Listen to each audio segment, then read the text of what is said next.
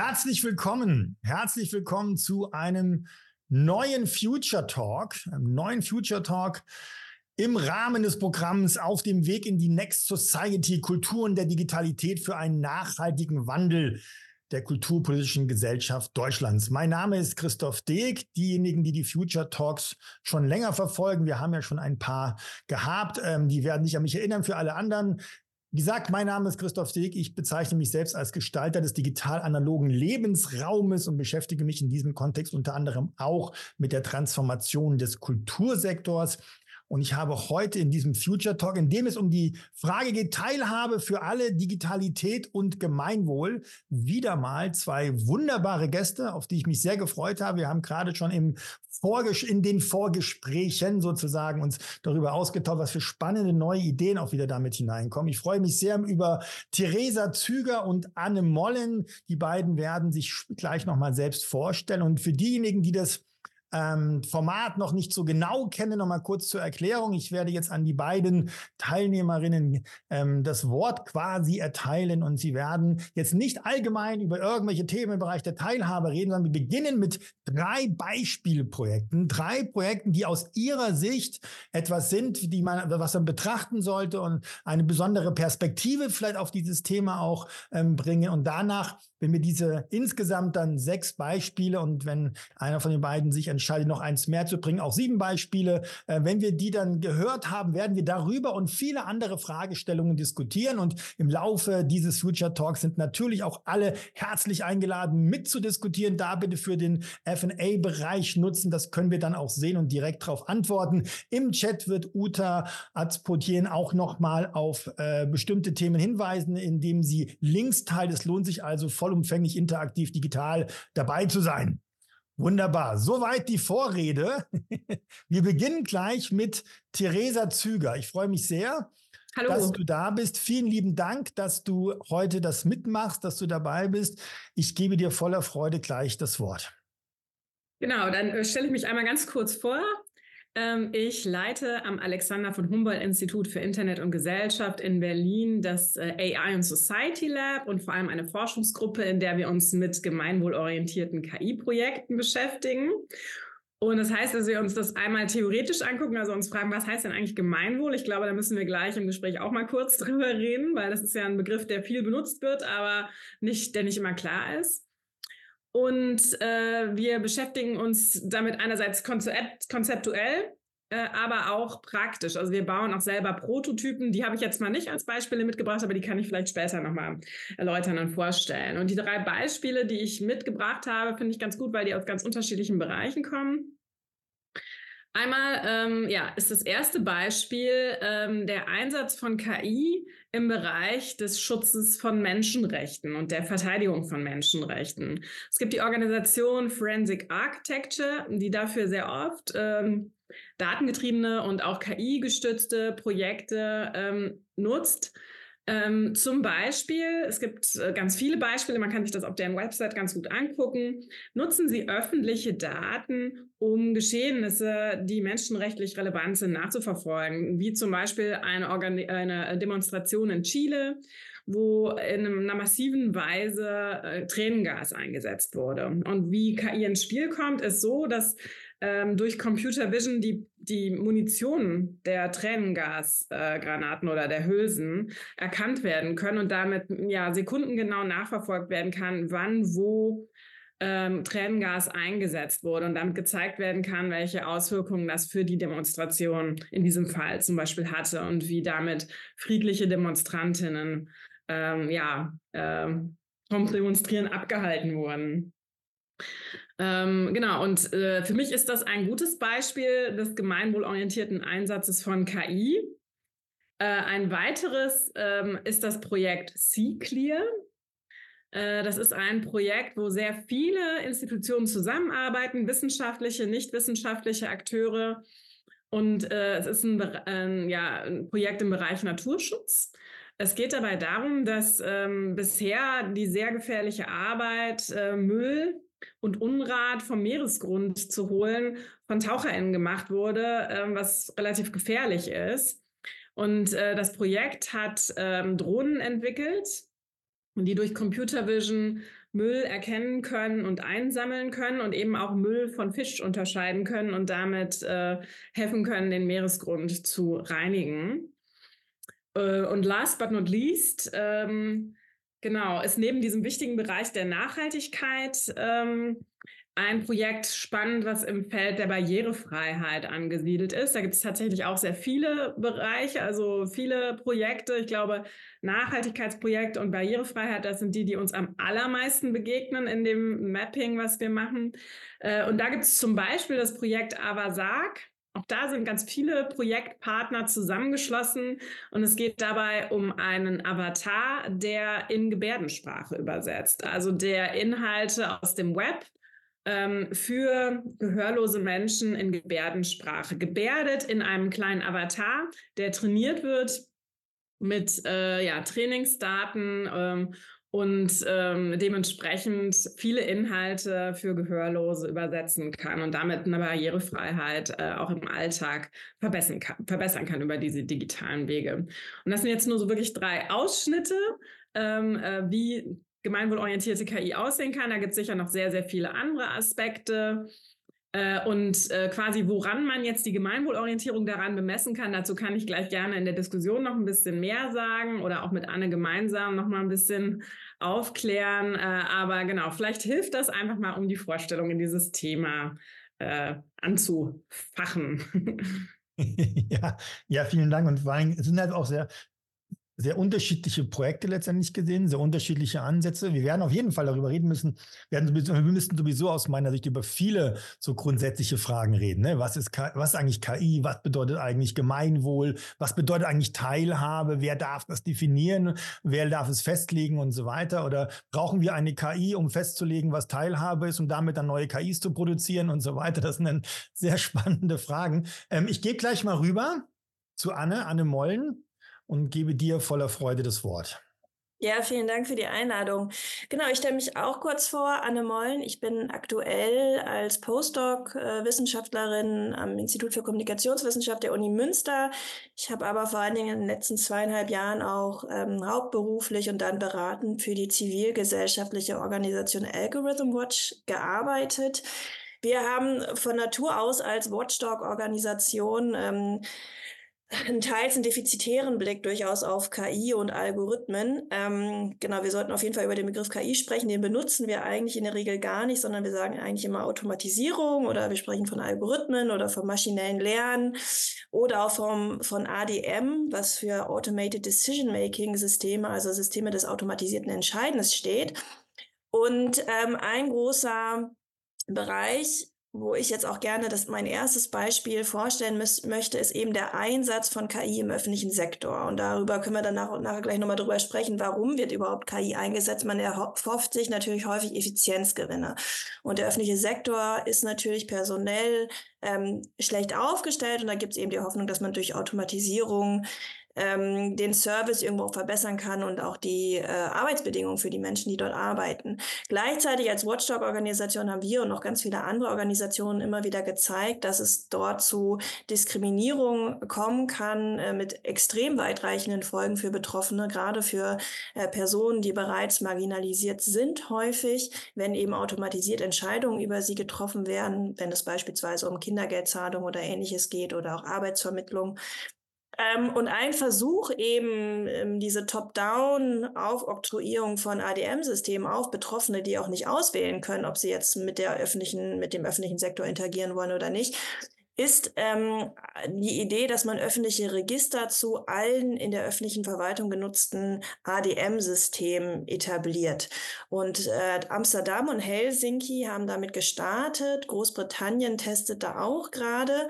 Ähm, und ähm, wir, es gibt eben schon ein, in Amsterdam ein Register, da sind, glaube ich, aktuell drei ADM-Systeme registriert, wo man dann eben nachschauen kann als Betroffener, aber natürlich auch als zivilgesellschaftliche Organisation, wie wird die KI eigentlich eingesetzt? Gibt es da Potenziale für Diskriminierung oder Falschentscheidung? Und ähm, ist das äh, sozusagen im Interesse aller, also vielleicht gemeinwohlorientiert? Ähm, die haben einige Kinderkrankheiten, sagen wir es mal so. Ähm, äh, darüber könnten wir auch gleich sicherlich nochmal gut sprechen. Es bringt mich aber zum zweiten zum zweiten Beispiel, das ich heute gerne zeigen möchte, weil eben diese Idee, wir implementieren KI aus der öffentlichen Verwaltung und ähm, das betrifft dann Menschen, ist ja eben sehr top-down. Es gibt relativ wenige, ähm, das beginnt erst sich so zu etablieren, äh, sogenannte Community-led AI Development. Also die, die ganze KI-Entwicklung ist stark ähm, wirtschafts- und effizienzgetrieben und es gibt relativ wenige Ideen davon, wie man aus den Communities heraus, also aus den betroffenen Gemeinschaften heraus, einen Bedarf an KI-Lösungen oder Automatisierungsanwendungen identifizieren und auch umsetzen kann.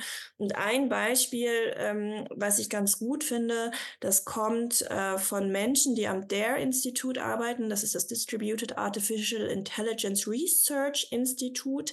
Das wurde von einer ehemaligen KI-Ethikerin von Google ähm, gegründet, die relativ öffentlichkeitswirksam bei Google entlassen wurde, als sie es zu ernst meinte mit der Ethik von Automatisierung. Ähm, und die haben ein Projekt durchgeführt, das aufgrund von Geodaten und Satellitendaten analysiert, inwiefern sich Apartheid, die Apartheid immer noch in den geografischen Daten und auch zum Beispiel in, in, der Stadtplanung in Südafrika weiter äußert. Und Sie können das relativ klar und drastisch an diesen, an diesen Satellitendaten, die Sie dann ähm, mit maschinellem Lernen analysiert haben, darstellen, inwiefern es immer noch strukturelle Diskriminierung gibt, die man sozusagen sogar auf diesen Bilddateien erkennen kann. Das dritte Beispiel, was ich heute mitnehmen möchte oder mitgeben möchte, ist, dass ähm, Theresa hat es auch schon angedeutet ähm, mit der Nachhaltigkeitsanwendung. KI soll ähm, für relativ umfassend Nachhaltigkeitsziele eingesetzt werden. Also man verspricht sich relativ viel vom Einsatz von KI für Nachhaltigkeitsziele, die sogenannten Sustainable Development Goals. Ähm, und ein Bereich, den man da vielleicht reinzählen kann, ist, dass Bilderkennung beispielsweise nach Naturkatastrophen oder anderen Formen von Krisen eingesetzt wird, um auch aufgrund der Bilddateien zu analysieren, welche Art von Katastrophe hat hier stattgefunden und welche Art von Hilfe bedarf es, also für das sogenannte Crisis Response Management. Ähm, das heißt, da sind durchaus Potenziale drin. Was man aber eben auch häufig vergisst, ist, dass diese Konzepte häufig einfach im globalen Norden entwickelt werden, auch mit Trainingsdaten aus dem globalen Norden entwickelt werden und getestet werden und es so einen, einen sogenannten Performance Drop, also eine schlechtere Leistung der Systeme gibt, wenn sie dann auf andere Kontexte angewandt werden. Das heißt, wir können eigentlich hier von so einer transnationalen algorithmischen Ungleichheit sprechen, die wir auf jeden Fall beachten sollten, wenn wir über die Potenziale von KI zur Erreichung der Sustainable Development Development Goals sprechen sollten. Gut, ähm, gut im Sinne von Danke und im Sinne von ähm, gut, dass wir über all diese, diese Fragestellungen reden. Und was mir auffällt, ist, also mir, mir kommen so 5000 Gedanken auch, weil ich diese Beispiele durchgesehen habe. Also bei, Amsterdam zum Beispiel, da müssen wir ja auch nochmal drüber reden, weil ähm, ähm, ich Amsterdam sehr gut kenne und Freunde von mir da sehr lange gewohnt haben. Und ich habe mir auch diese Plattform, sind es vier bis jetzt schon. Ich habe vor heute mal draußen schon vier, super gut. Ähm, ist hoch, was ich total spannend fand dabei, war nicht nur das Register übrigens, sondern auch die Projekte, also die, die Anwendungen, die da gezeigt wurden, die teilweise sehr weit gegangen sind. Ne? Also wo jetzt nicht irgendwie so oberflächlich so eine Kleinigkeit irgendwie gemacht wurde, sondern wirklich sehr tief auch in das Leben eingegriffen wird der Menschen und auch versucht wird, dort Mechanismen zu erzeugen. Und es ist sehr interessant, dass dann diese, diese, diese Idee, das Ganze auch transparent zu machen und wirklich da, äh, wie soll ich sagen, eine Art Teilhabe zu ermöglichen, auch schon auf der Entwicklungsebene, schon ein sehr, sehr interessanter Ansatz. Die Frage wäre natürlich, wie wird es angenommen? Da habe ich das auf der Webseite nicht sehen können. Ich glaube aber in Amsterdam ist es so, das ist eine Stadt, aus, nach meiner Erfahrung heraus, die sowieso schon der Digitalisierung sehr weit ist zum Beispiel. Ne? Also das ist ähm, ähm, Anmeldung, Behördengänge sind da sehr digital. Also das ist alles sehr, sehr spannend. Wir machen jetzt den Schritt zurück, das was schon angekündigt wurde von Theresa und fangen mal ganz klein an. Wir machen jetzt mal so ähm, bezogen auch auf diese, diese Themen, auch auf diese Beispiele, die ihr gerade gebracht habt. Ähm, wie definieren wir denn jetzt Gemeinwohl? was ist es denn jetzt? Und wer darf es definieren? Ja, also wie, wie würdet ihr das machen? Jetzt, also vielleicht auch an den Beispielen, die ihr gebracht habt, aber auch im Allgemeinen. Jetzt bist das du ausgeschaltet. genau, sorry. Aber man muss ein bisschen von den Beispielen abstrahieren. Also wir, mhm. ähm, ich selber komme auch eigentlich aus der Geisteswissenschaft, habe mich also erstmal mit der politischen Theorie, Theorie um Gemeinwohl nochmal beschäftigt, als unsere Gruppe auch gestartet ist. Und ähm, ich finde einen Ansatz sehr gut, von, der von Barry Boseman mal formuliert wurde, der auch mit dem Philosophen John Dewey ähm, gearbeitet hat. Der versteht Gemeinwohl als Arbeitsdefinition als das langfristige ähm, Wohlergehen und Überleben einer Gemeinschaft ähm, oder einer Öffentlichkeit. Das sagt erstmal nicht viel. Ähm, aber es äh, macht eben klar, dass Gemeinwohl äh, nie universal zu definieren ist. Es gibt mhm. nie die eine Lösung, die immer dem Gemeinwohl dient, sondern Gemeinwohl ist etwas, und das macht er in seinem Schreiben sehr klar, was eben immer wieder situativ neu gefunden werden muss durch die mhm. beteiligten äh, Interessenvertreterinnen und auch Bürgerinnen. Mhm. Und eben nur äh, durch den Prozess erst entstehen kann. Also dieser Prozess der Deliberation, gemeinsam Interessen auszutauschen, zu verhandeln, Perspektivwechsel einzunehmen, sich zuzuhören und dann auszuhandeln, was ist denn in diesem Fall die beste Lösung für ein gemeinsames Problem oder einen, gemeinsamen Bedarf, dann erst entsteht Gemeinwohl. Mhm. Und das haben wir dann versucht weiterzudenken, was heißt denn das für KI-Entwicklung? Weil damit mhm. ist es ein ganz anderer und viel höherer Standard mhm. als das, was wir in der KI-Entwicklung meistens sehen. Ja. Ja, ich kann da nochmal ergänzen. Ähm, ich finde das ein total schönen Ansatz, weil er auch zeigt, was sozusagen, was an diesem Algorithmenregister in Amsterdam zu kritisieren wäre. Da geht es viel um Überwachung, über Top-Down-Kontrolle und das geht es nicht um partizipative Entwicklung, also nicht dieses Community-led AI-Development, also aus den Bedürfen der Betroffenen oder der mhm der Allgemeinheit, wer auch immer das dann sein sollte, heraus. Ähm, und das ist tatsächlich, was wir eben nicht nur in der Wirtschaft sehen, ne? da geht es dann eben um Wirtschaftsinteressen, ähm, sondern wir sehen das eben auch in, in der öffentlichen Verwaltung, dass, dass da eigentlich noch ein Umdenken stattfinden muss oder sollte, wenn es in Richtung gemeinwohlorientierte Digitalisierung und Automatisierung geht, dass dieser ganze Prozess überdacht werden, überdacht werden muss. Ähm, ja, äh, sorry. ähm, und ähm, genau, dass man eben diese Prozesse partizipativ gestalten sollte. Und ähm, ich habe, es erwähne ich nur kurz nur als nächstes Beispiel, ich habe eine Studie, eine Studie gearbeitet, wo wir äh, mit Betriebsräten eben das entwickelt haben. Also wenn ähm, in, in das sogenannte Algorithmic Management, also algorithmische Systeme zur Personalverwaltung eingesetzt werden, wie sollen eigentlich Betriebsräte damit umgehen? Es sollte nicht nur darum gehen, Risiken zu minimieren, sondern sie sollten in der Lage sein, ihre Interessen in diese Systeme einzuspeisen. Mhm. Und das ist ein ganz anderer Blick auf dieses Thema. Mhm. Ja, eigentlich finde ich an dem Beispiel mit dem äh, Register in Amsterdam kann man ganz gut zeigen, warum das noch nicht dem Gemeinwohl mhm. entspricht, auch wenn das Register sicher eine gute Idee an sich ist. Äh, aber ich glaube, erstmal ist ein Problem, äh, dass die, das Gemeinwohl, dass diese Debatte, wollen wir hier KI, ist KI hier gerechtfertigt, welche Vor- und Nachteile hat es, die wird gar nicht geführt, sondern es wird einfach entschieden. Und dann gibt es keine Transparenz über die eigentlichen Systeme. Und ich muss ein bisschen widersprechen. Amsterdam mag als Stadt sehr sympathisch sein, aber gerade die Niederlande haben sich eher durch wirklich sehr ähm, schwierige Beispiele in der Verwaltung hervorgetan im KI-Bereich. Es gab zum Beispiel die Toastlagen-Affäre in den Niederlanden, wo es darum ging, dass 47.000 Familien äh, unterstellt wurde, Betrug begangen zu haben in Bezug auf Kindergeld und äh, andere Leistungen.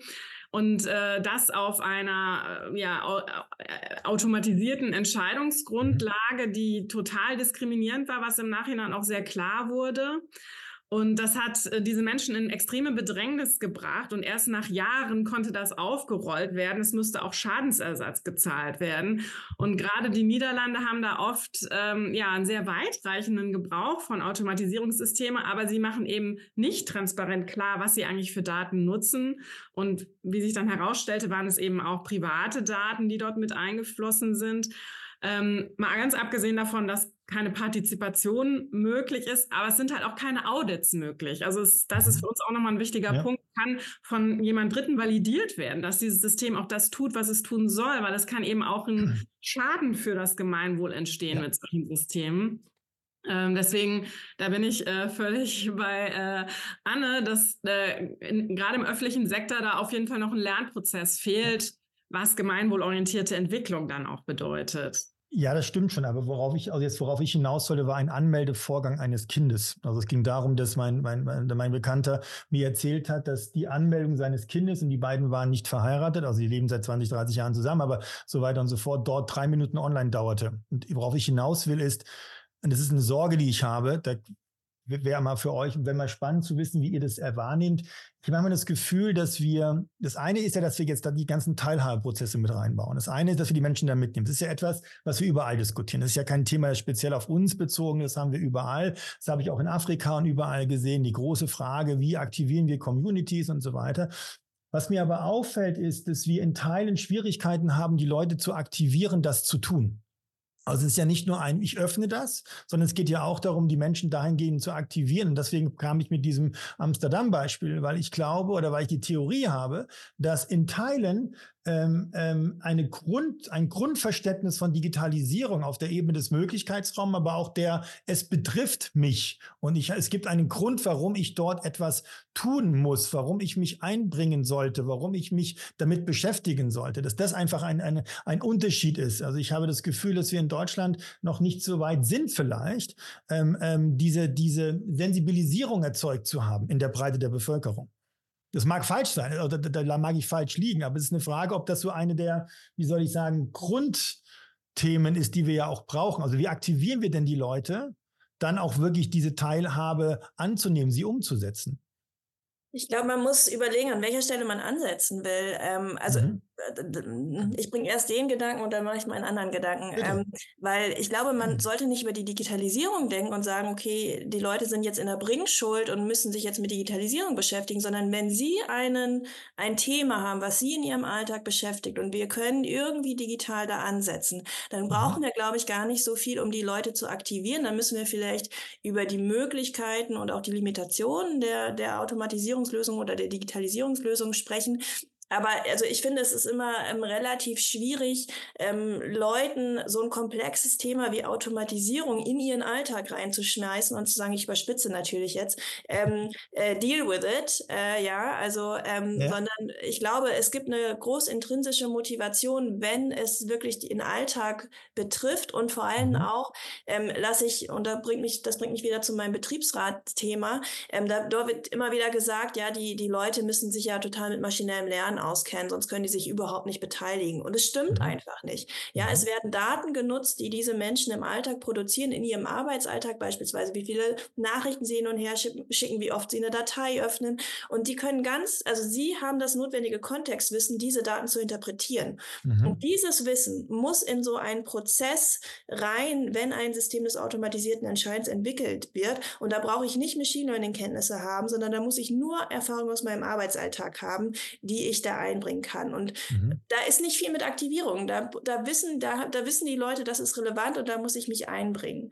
Ähm, der zweite Punkt, den ich hatte, war, ich glaube, es wird deutlich, dass wir einfach differenzieren müssen, über was wir sprechen, wenn wir über Automatisierung sprechen. Mhm. Und es, es gibt ganz, ne, also gerade wenn wir über die öffentliche Verwaltung sprechen, es gibt Anwendungen, da geht es wirklich um das ähm, um eine Datenweiterleitung und dann irgendeinen automatisierten Prozess starten. Und tatsächlich steht ja auch im Koalitionsvertrag jetzt der Ampelregierung, dass beispielsweise die Kindergrundsicherung automatisiert äh, berechnet ähm, und ausgezahlt werden soll. Ne? Also es sind relativ ähm, da ist nicht viel Potenzial für, dass da viel schiefgehen kann. Oder man spricht immer wieder über Finanz- und Steuerdaten, die weitergegeben werden sollen. Ne? Also wenn sehr, sehr repetitive Vorgänge irgendwie automatisiert werden können, da muss man unterscheiden zwischen der Risiko ähm, oder der Gefährdung eines Vorgangs äh, versus eigentlich total Standardprozessen. Mhm. Und ähm, das wird auch getan. Also Algorithm Watch hat beispielsweise ein Papier vorgelegt oder ein Instrument vorgelegt, mit dem man unterschiedlich Risiko klassifizieren kann, wie ähm, sozusagen risikobehaftet eine Anwendung ist. Und je nach Risikoklasse müsste man dann unterschiedliche Sicherheitsvorkehrungen einfach treffen. Mhm. Jetzt haben wir ja zwei Sachen, die mir durch den Kopf gehen. Das eine ist nochmal bezogen auf das Thema Gemeinwohl. Also Theresa, du hast gesagt, das entsteht, nicht entsteht nicht, aber es muss immer wieder neu betrachtet werden, neu definiert werden. Heißt das nicht auch, dass wir immer wieder neu überlegen müssen, ob die Grundannahmen, die dazu geführt haben, dass wir digitale Technologien einführen oder nutzen, immer wieder neu hinterfragt werden müssen.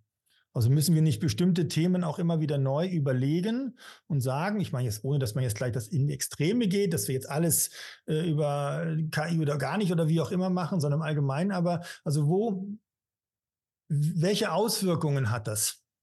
Weil wir müssten ja eigentlich dann immer wieder neu auch, es reicht ja nicht zu sagen, wir definieren es neu, sondern wir müssten ja eigentlich auch dann definieren, was das für all die Dinge, die wir im Laufe der Zeit beschlossen haben, ähm, ähm bedeutet, welche Auswirkungen, welche Wechselwirkungen das hat zum Beispiel.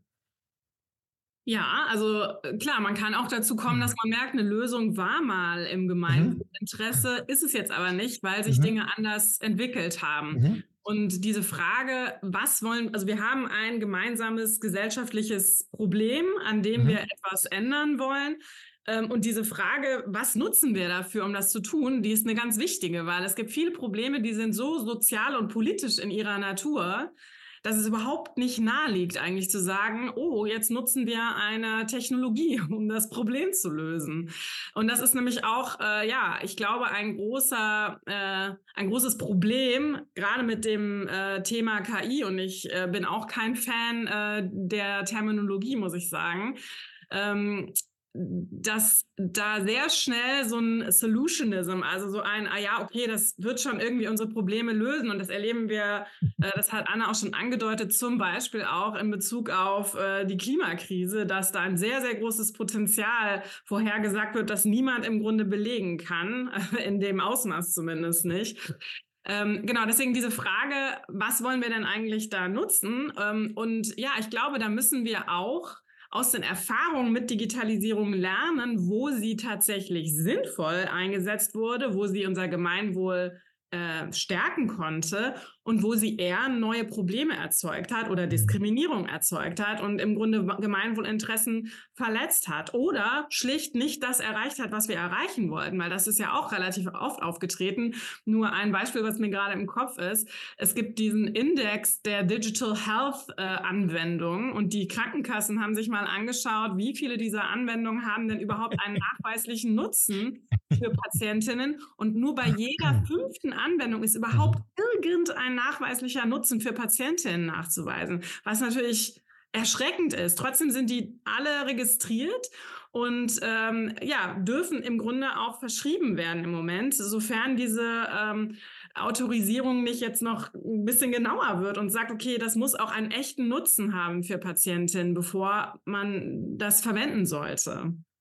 Das ist so ein bisschen ja. dieses Phänomen mit der Homöopathie, ne? Also auch wurde lange von der Krankenkasse bezahlt für kleine Zuckerkügelchen, die keine Wirkung erzeugen. Also das ist ja ein, ein, ein was schon repetitives Verhalten. Da gibt es jemanden, der sagt, das ist ganz toll und ganz viele schwören drauf.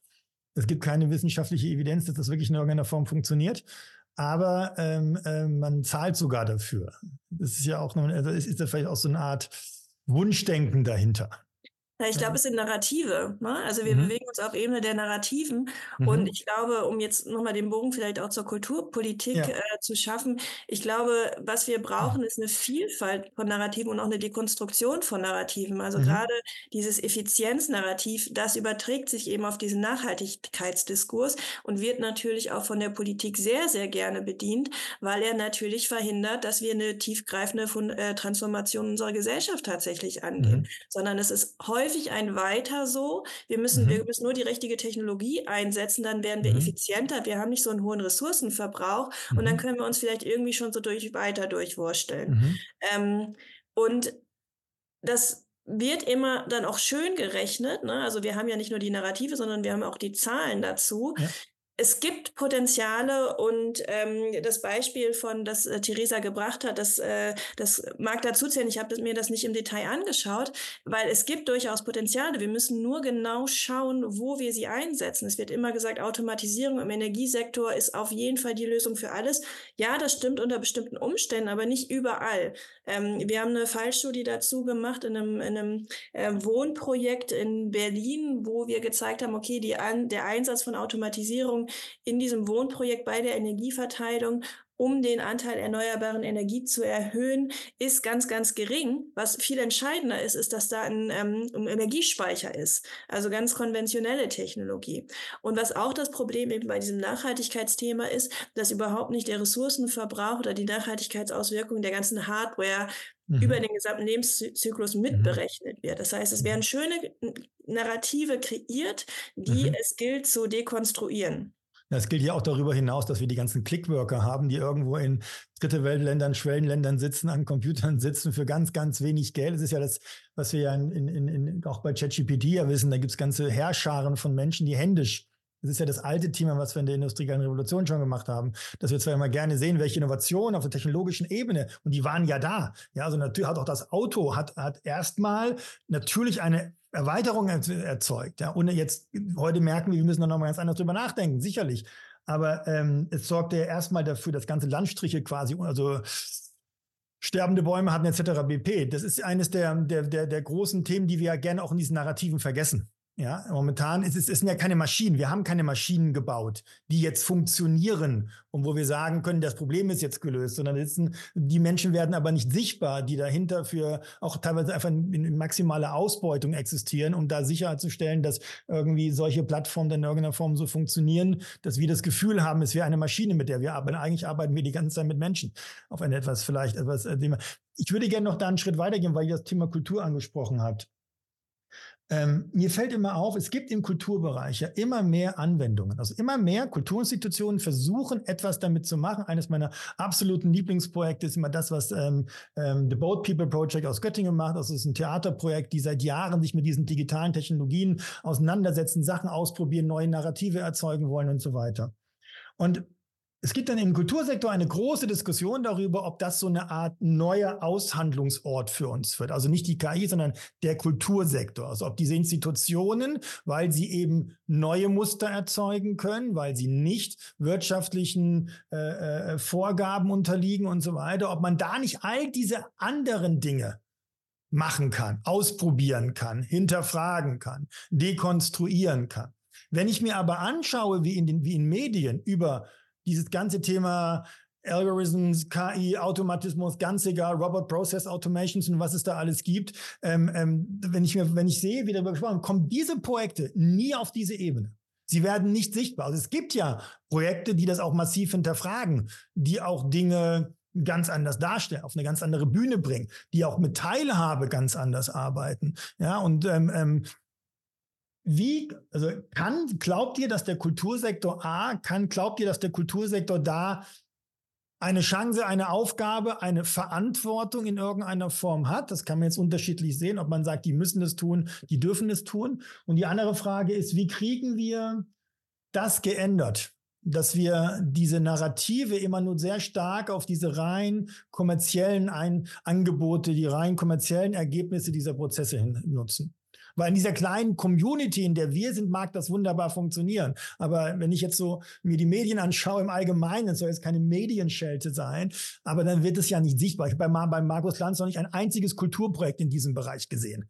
Vielleicht, vielleicht soll ich es öfter gucken. Ich habe da immer das Gefühl, das sind wieder zwei Stunden, die mir auf dem Sterbebett fehlen. Aber an sich einfach ähm, so in diesem Bereich. Was sagt ihr dazu?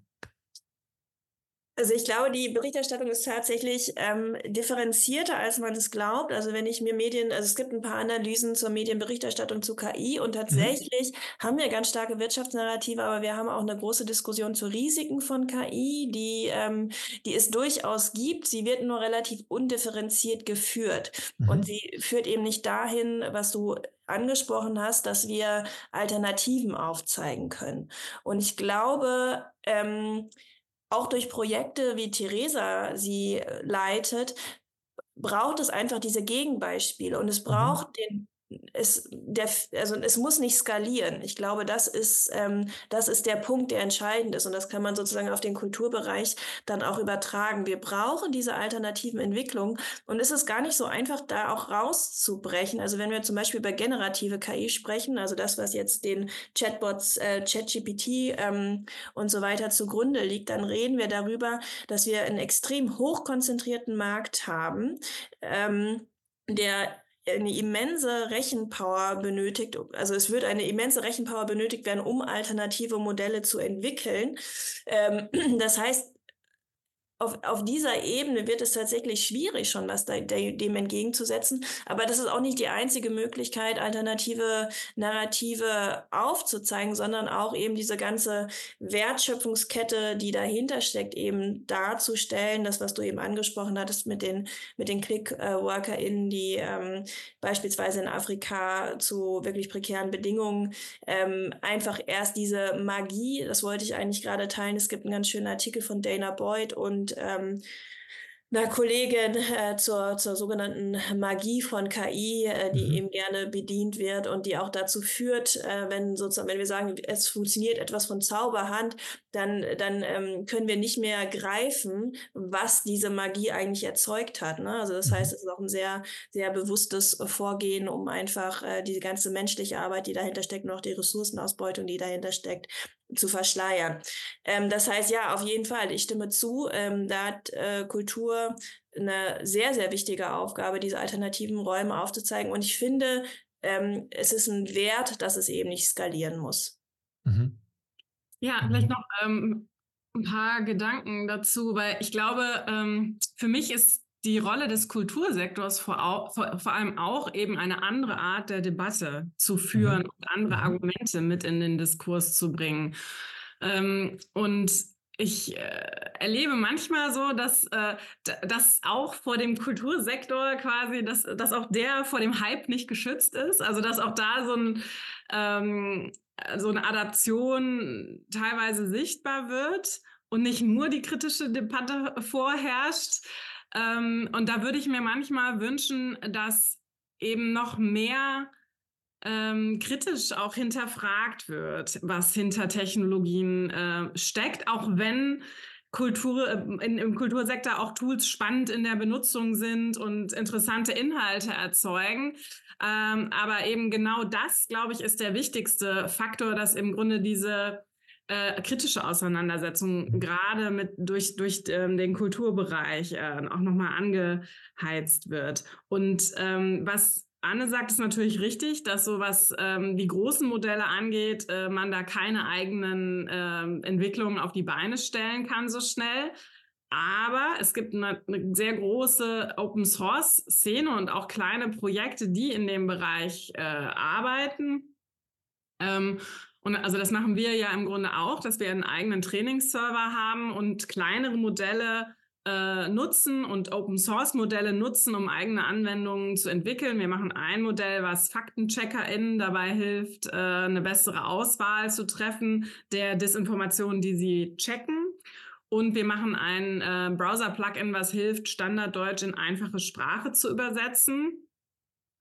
Ähm, und das, glaube ich, ist sehr wichtig, dass, äh, wie du schon sagst, gerade Institutionen, die eben nicht den äh, Marktdruck und die Profitmaximierungslogik in sich haben, sich eben auch als Akteure verstehen, die zeigen können, wie anders KI-Entwicklung gedacht werden kann und welche anderen Interessen sie äh, einnehmen kann und verwirklichen kann. Und ich glaube, das heißt nicht, dass man alles selber programmieren sollte, aber dass man sich im Grunde Netzwerke sucht, wo man eben auch Kulturinteressen und Blickwinkel mit reinbringen kann in solche Projekte, weil das schon auch möglich ist. Und ich finde es wichtig, damit eben äh, auch ein Gegengewicht existiert einer Community, die sich jenseits der Industrie mit diesen Technologien auseinandersetzt und denen nicht im Grunde das Feld auch irgendwo der Debatte überlässt. Weil mhm. im Moment erlebe ich das schon so, dass äh, die Debatte ähm, sehr stark von den wirtschaftlichen Entwicklungen um große Large Language Models zum Beispiel mhm. beeinträchtigt oder beeinflusst ist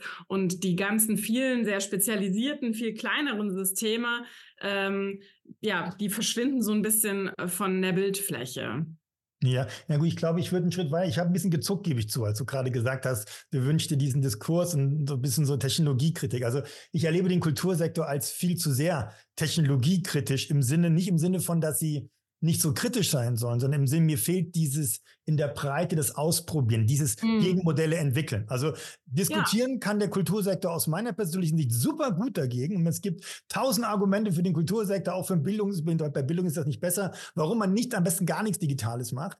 Ähm, und ähm, was mir fehlt, ist diese kritische Arbeit damit. Also nicht das kritische mhm. Diskutieren, mhm. sondern die kritische Arbeit. Und das, was du gerade gesagt hast, Theresa, das würde ich gerne aufgreifen, dass wir das nicht vergessen, jetzt auch in diesem Gespräch. Es geht ja eigentlich um Optionsräume. Ich habe mal das Gefühl, wir haben doch auf, bei, auf der Ebene der KI in der jetzigen Diskussion überhaupt noch nicht verstanden, was eigentlich los ist, was, was überhaupt möglich wäre. Nicht im Sinne von technologisch möglich wäre, sondern im Sinne von, wir nehmen schon jetzt diese ganzen kleinen Anwendungen, von denen du gesprochen hast, diese ganzen weitergehenden Möglichkeiten, die nehmen wir gar nicht wahr.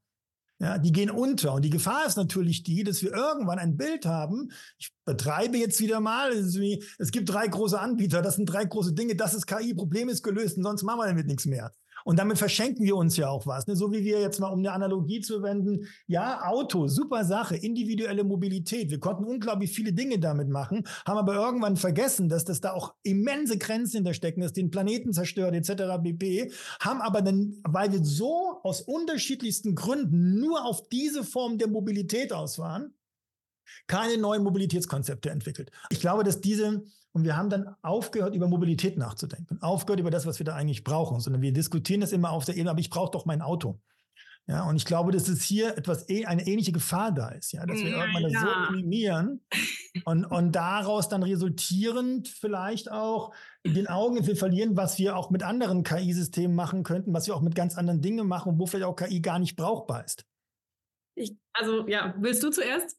Ja, bitte. Ja, also ich glaube, das Letzte, das kam mir jetzt nur spontan, ich glaube, das ist halt total eine wichtige Frage. Ne? Wann braucht es tatsächlich eine KI und wann oder ja. eine Automatisierung und wann einfach nicht? Ja. Äh, auch hier wieder ein Beispiel. Wir haben auch eine Fallstudie zur Mobilität im ländlichen Raum gemacht und natürlich wurde ähm, auch gerade unter dem CSU geführten Verkehrsministerium wahnsinnig viel Geld in die Förderung von beispielsweise automatisierten Kleinbussen gesteckt, um eben äh, Individualverkehr im im ländlichen Raum zu reduzieren und mehr auf den öffentlichen Nahverkehr umzusetzen. Ähm, wahnsinnig viel Geld, wahnsinnig viele Ressourcen, die ganzen, ne, also die ganzen Sensoren, die es braucht, um solche, ähm, solche Busse auszustatten und so weiter, während vielleicht die naheliegende Lösung einfach Nachbarschaftshilfe sein könnte. Ne? Also das heißt, da ist natürlich auch viel ähm, ein großes politisches Motiv oft dahinter, einfach KI auf alles zu schmeißen und wir ja. da sehr reflektiert überlegen sollten, wo braucht es das wirklich? Und ähm, ja, ich würde sagen, wir brauchen, ähm, ne, also wir sind auch immer bei Algorithm Watch, ähm, bekommen wir häufig den äh, Vorwurf, Tech, Tech-Pessimisten zu sein. Ähm, während es gar nicht so ist. Ne? Also wir lehnen das, die Technologie ja gar nicht ab, sondern ähm, die Kritik daran befähigt uns zu überlegen, wie könnte es anders laufen, wie sollte es anders laufen, damit eben nicht nur wenige davon profitieren, sondern eben viele. Ja, das ist also wieder eine Gemeinwohlorientierung. Ich, ähm, ich gebe ein kurzes Beispiel. Ich war letztes Jahr auf einer großen Datenschutzkonferenz in Brüssel, wo auch viel äh, Tech-Industrie ist. Und ähm, es, es, ist so absurd, wenn dann über die Nachhaltigkeitsauswirkungen von generativer KI gesprochen wird und im gleichen Zuge gesagt wird, ja gut, aber dann, ähm, dann äh, durch generative KI können wir unsere Arbeitsprozesse optimieren. Und ich kann mir einfach, das hat eine Microsoft Security-Chefin irgendwie gesagt, ich kann ähm, mir eine Notiz machen und dann kann ich mit einem Klick so eine PowerPoint drauf machen. Ja, und diese Risiken gegen die Potenziale darzustellen, während die Risiken ähm, die Menschen im globalen Süden tragen und die Potenziale ausschließlich ausschließlich eigentlich im globalen Norden ähm, eingepreist werden. Das ist doch eine Absurdität, die wir aufdecken müssen, damit wir sagen können, okay, es kann, es darf so nicht sein. Ja, also die EU spricht immer davon, menschenzentrierte KI-Entwicklung zu betreiben und die Rahmenbedingungen schaffen zu meinen. Sie meinen Europäerinnen und Europäer damit. Sie meinen eben nicht menschenzentriert. Und das eben zu zeigen, was wir mit diesen KI-Implementierungen schaffen, mhm. ähm, das ist eine wichtige Rolle. Mhm. Theresa, du wolltest gleich was doch sagen. Kleine Ergänzung, genau. Ähm, was, was ich das, ich finde, was äh, an, an das Punkt auch nochmal sehr gut veranschaulicht ist, dass im Grunde jede an oder jede Nutzung von äh, ChatGPT ein halbes Liter Trinkwasser jedes Mal auch bei jeder, bei jedem Prompt, den man eingibt. Und ähm, das man sich klar machen muss, dass äh, ja, es wahnsinnig viele Regionen unserer Welt gibt mittlerweile, die mit extremen Dürren zu kämpfen haben. Und deswegen diese Überlegung, brauchen wir das wirklich in jedem Fall? Ist das wirklich gemeinwohlorientiert, diese Technologien voranzutreiben? Wobei gerade diese offenen Modelle, sogenannten Foundational Models, über die wir reden, äh, gar nicht sagen können, was denn eigentlich ihre Ziele und ihr gesellschaftlicher Nutzen ist, den, den sie als Vision vor sich hertreiben. Das finde ich sehr spannend, dass wenn man die fragt, was ist denn eure Gesellschaftsvision, das können die einem selten beantworten. Mhm. Sie sagen, wir sind Multipurpose, ihr könnt euch selber aussuchen, wofür äh, ihr uns nutzt. Ähm, genau, aber damit, das finde ich schon sehr interessant, dass das im Grunde in dieser Innovation gar nicht mitgedacht wird, welche mhm. gesellschaftliche Entwicklung eigentlich äh, erreicht werden soll. Ich wollte aber mhm. dem Autopunkt äh, noch ein bisschen ja, was entgegensetzen, weil ich finde die Analogie ganz gut, aber glaube, dass es nicht nur an den Menschen liegt, die sagen, ich möchte aber doch unbedingt mein Auto fahren. Das ist auch, also gerade in Deutschland ist das schon auch ein Phänomen. Aber es ist eben auch ein Phänomen der Industrien, die natürlich, ja, natürlich. Ja, klar. wollen, sondern die alles dafür tun, damit weiter Autos gefahren werden. Es wurden ja in vielen Bereichen, zum Beispiel Amerikas, Busse und öffentlicher Verkehr zurückgebaut. ja, klar damit mehr Menschen Auto fahren. Und ähm, ich glaube, das darf man nicht vergessen, dass da eben auch größere und auch politische Hebel äh, da sind, wo nicht nur der individuelle Wille eine Rolle spielt. Äh, und letzter Punkt, den ich noch gerne einbringen wollte. Wir haben genau über das, was du, worüber du gesprochen hast, ne, dass wir im Grunde diese Verengung haben. Wir mhm. denken an drei KI-Systeme und was anderes, an was anderes denken wir gerade nicht mehr.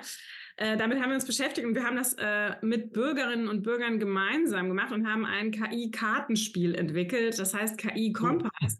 und die Landeszentralen für politische Bildung haben das jetzt aufgenommen. Die in Hessen hat schon angefangen, es zu drucken und rauszugeben. Die anderen werden hoffentlich bald folgen. Ansonsten kann man äh, Vorbestellungen auch an uns schicken. Es ist eine Open Educational Resource, die wir frei zugänglich machen. Und es geht bei dem Spiel darum, dass man real existierende KI-Systeme in ganz vielen Bereichen kennenlernt und mhm. quasi in einer Miniaturdiskussion entscheidet, für welchen sozialen Auftrag könnte man welches System anwenden. Und es gibt sehr viele Karten, die heißen, KI ist keine Lösung, weil man muss auch immer wieder damit diskutieren, dass KI eben auch Probleme nicht löst. Und es ist im mhm. Grunde so eine Miniatur dieses gesellschaftlichen Dialogs, den wir an der mhm. Stelle brauchen. Äh, deswegen, wer da Interesse hat, man lernt tatsächlich auch sehr viel Einstieg über KI. Äh, das ist ein Projekt, was wir mit Neuland und Gestalten äh, aus München zusammen initiiert haben und dann mit äh, auch professionellen äh, Spieleentwicklern gemeinsam umgesetzt haben. Und ich kann nur sagen, es macht auch Spaß zu spielen. Ich will das sofort. Ich, ich, ich, ich, ich schicke dir nachher eine E-Mail. aber ich glaube, genau da sehe ich eben ja. auch im Kultursektor Potenziale, ja. genau solche Dinge voranzutreiben, ja, die natürlich. niedrigschwellig Menschen in die Auseinandersetzung mit dem Thema bringen und eben auch in diese Debatten bringen, die wir natürlich, solche, solche Kartenspiele sollten in jeder öffentlichen Bibliothek in Deutschland ausliegen und sollte, es sollte Aktivitäten geben. Lieber zwei Bücher weniger über das Thema bringen und dafür solche Kartenspiele, weil John Dewey Kontextualisierung. Selber erlebt ein riesen John Dewey-Fan. Ich mag ihn total gerne. Ähm, ähm, es ist hoch faszinierend, wie man damit dann noch arbeiten kann. Ich möchte noch zwei Gedanken gleich weiter reinbringen. Nämlich die Frage zum einen, wenn wir jetzt über Teilhabe reden. Ich möchte über Teilhabe und über Kultur nochmal reden. Über äh, Teilhabe, über Gemeinwohl.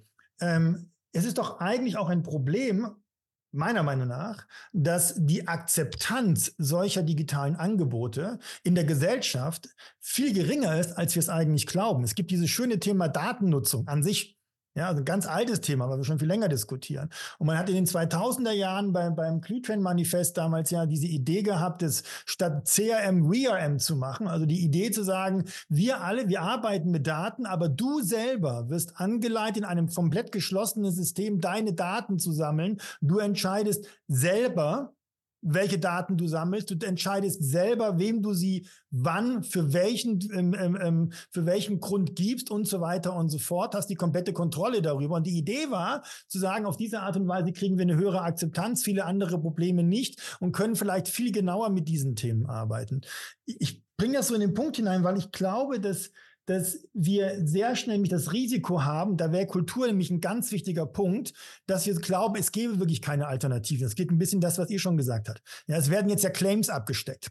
Ja, es wird jetzt Claims abgesteckt und es wird jetzt ganz stark erzählt, so und so machst du das. Ja, es gibt es tausende von Beraterinnen und Beratern, die dir erklären, welche Prompts du brauchst, um deine Marketingkampagne, ich vereinfache jetzt immer gerne, äh, zu machen. Und ich kriege dann immer so Schreikrämpfe, weil die Marketingkampagnen, die ich dabei sehe, sind die funktionieren vielleicht irgendwie, aber sie sind eigentlich nichts Neues. Es ist, eine, es ist nichts dabei, wo du sagst, das hat es jetzt diesen Wert gebracht. Ja, ich arbeite selber auch mit dem Zeugs, teste das aus und bin immer enttäuscht, wie wenig eigentlich Stand jetzt wirklich an wirklich tollen Sachen dabei rauskommen.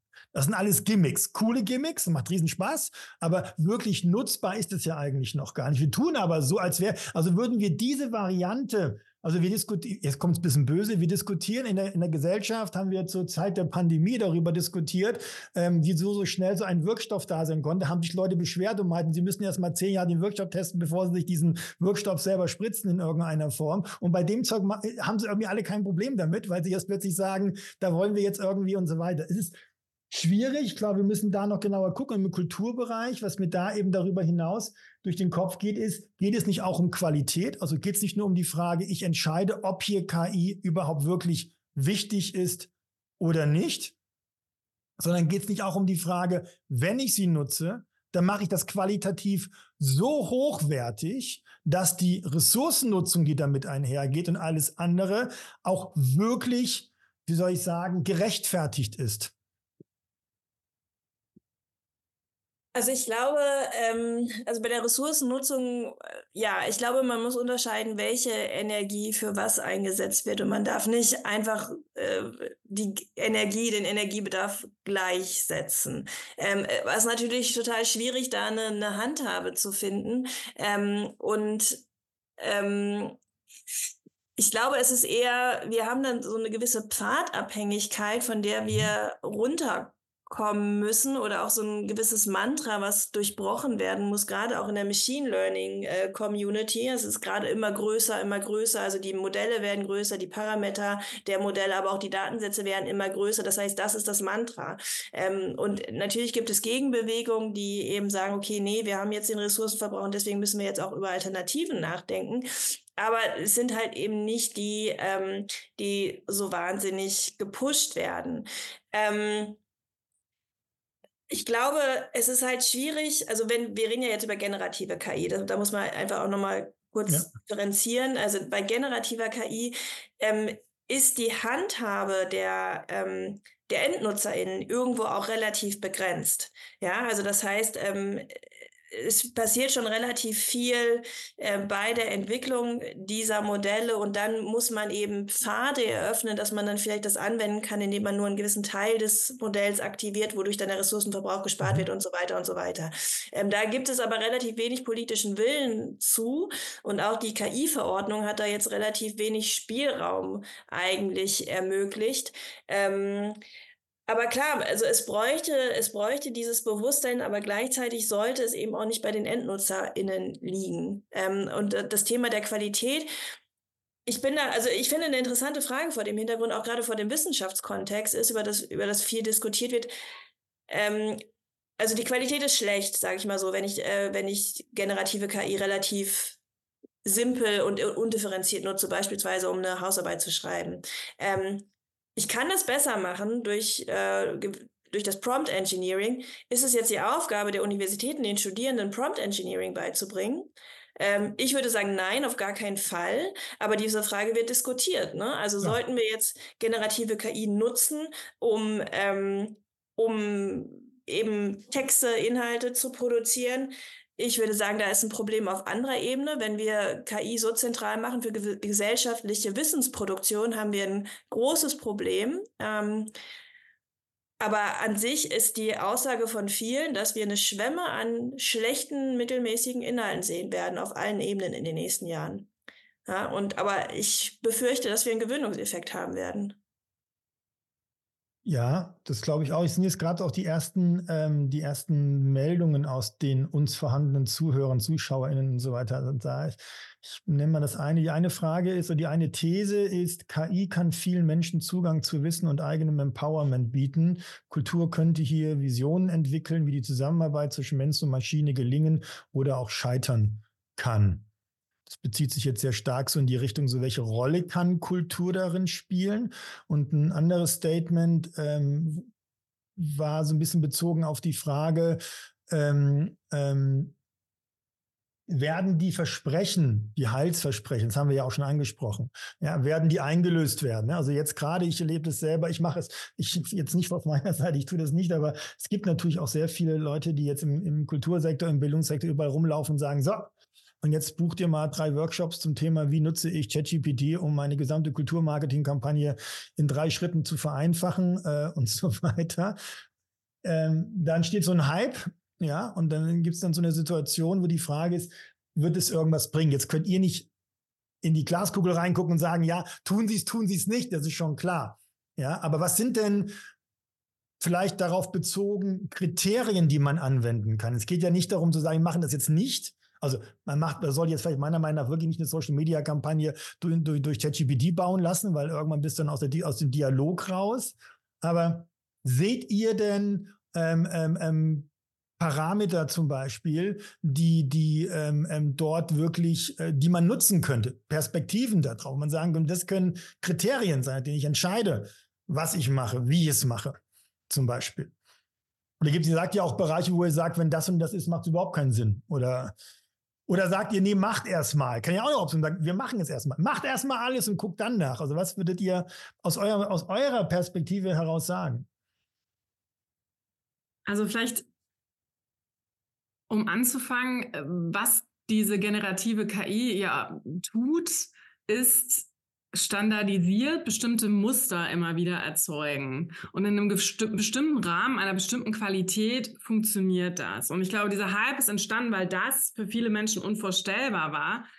Ähm, ästhetisch ist das alles sehr dürftig und diese Idee, dass wirkliche Kreativität äh, mit der KI entsteht, die finde ich auch sehr problematisch. So und deswegen ähm, in bestimmten Bereichen der Kreativwirtschaft wird das trotzdem wahrscheinlich einige Veränderungen bewirken, schlicht weil auch dort die Arbeitsabläufe doch eher repetitiv und simpel äh, sind.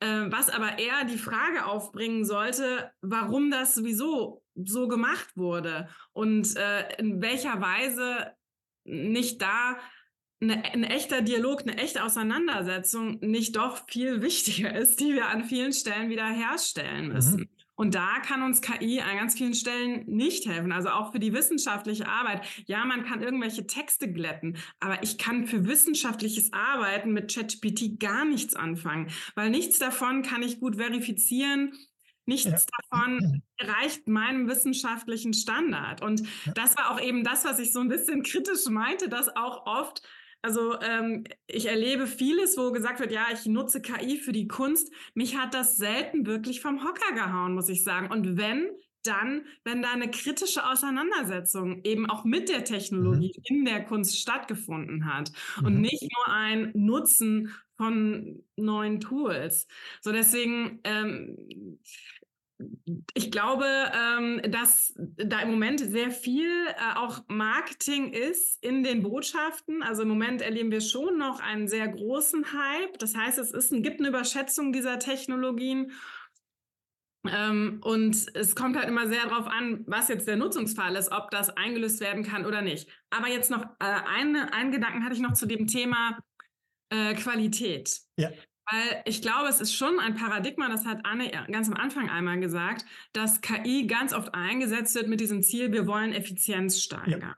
Ja. Und was wir zum Beispiel sehen, ist, dass in bestimmten Bereichen KI ähm, vor allem Qualität steigern könnte, aber in unseren sozialen, also zum Beispiel im Bereich der Diagnosen äh, von äh, mhm. äh, in der Radiologie gibt es einen bestimmten Bereich, wo tatsächlich Systeme helfen können, eine Diagnose zu verbessern. Das sollte aber nicht bedeuten, dass wir da Ärzte ersetzen und quasi Kommunikation mhm.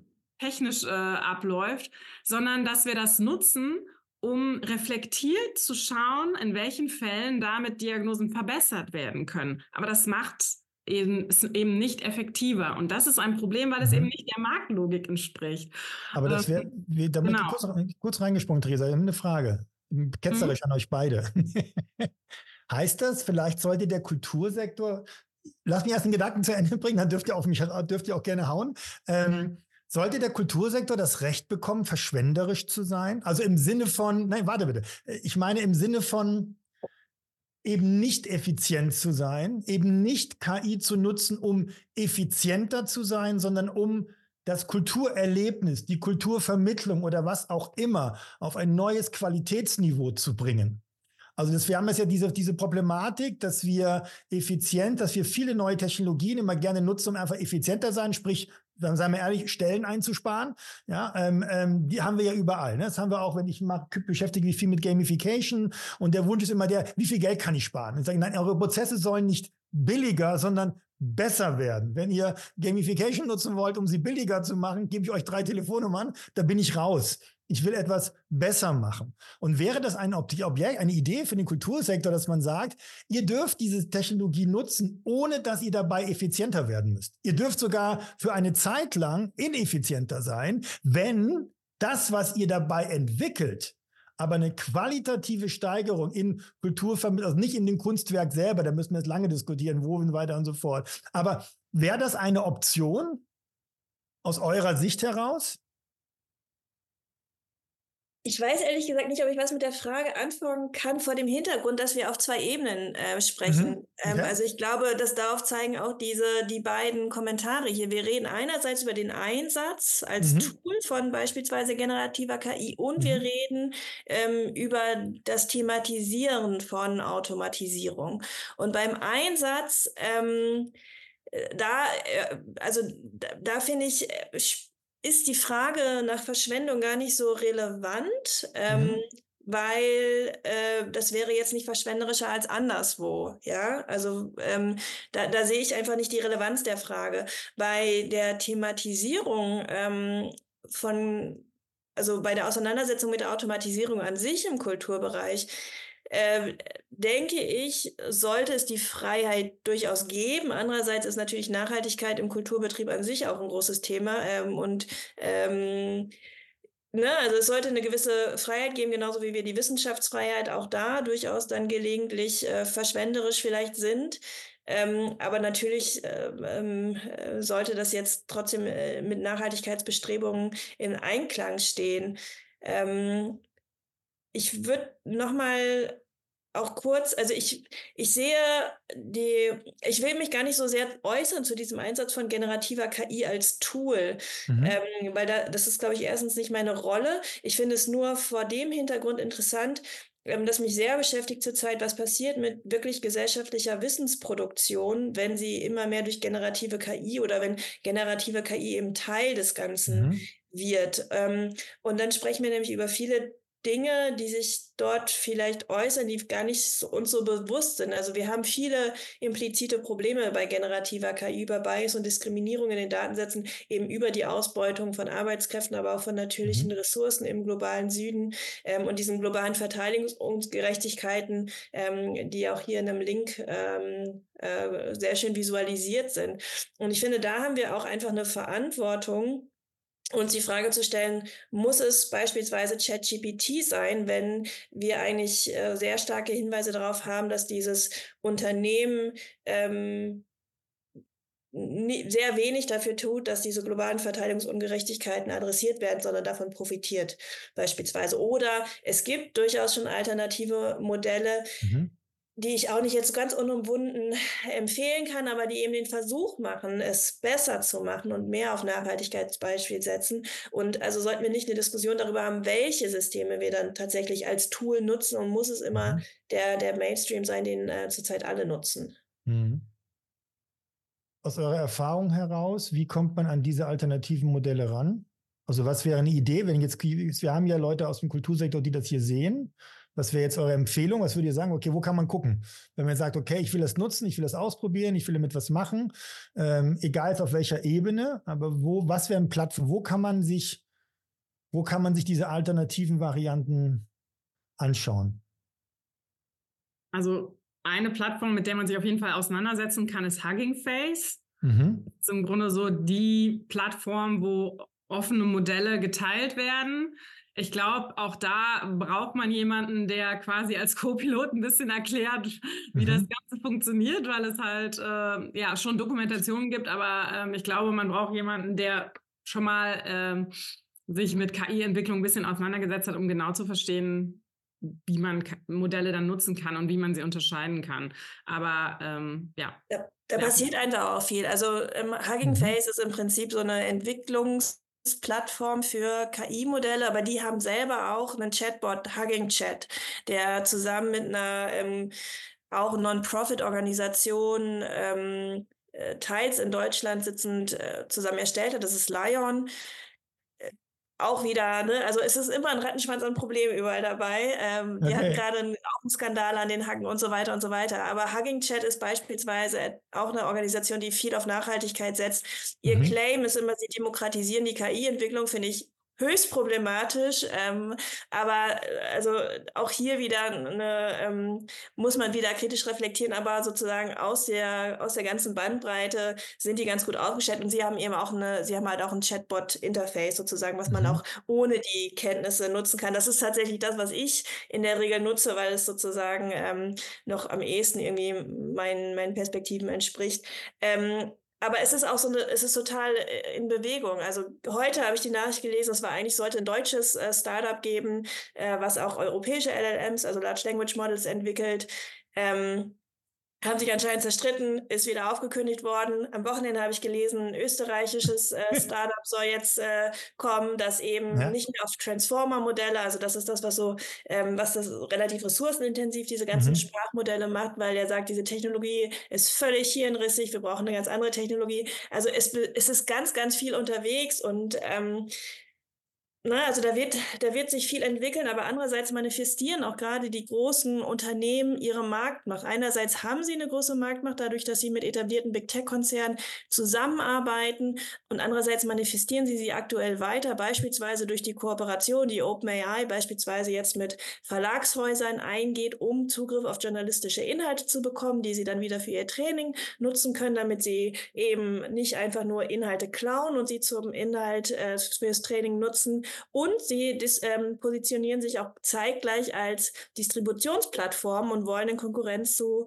ähm, den Online-Plattformen steigen. Also das heißt, sie nutzen diese Marktmacht, die sie aktuell haben, um äh, sich weiter einen Vorsprung zu verschaffen. Äh, mhm. Es ist ähm, nicht einfach, sagen wir es so.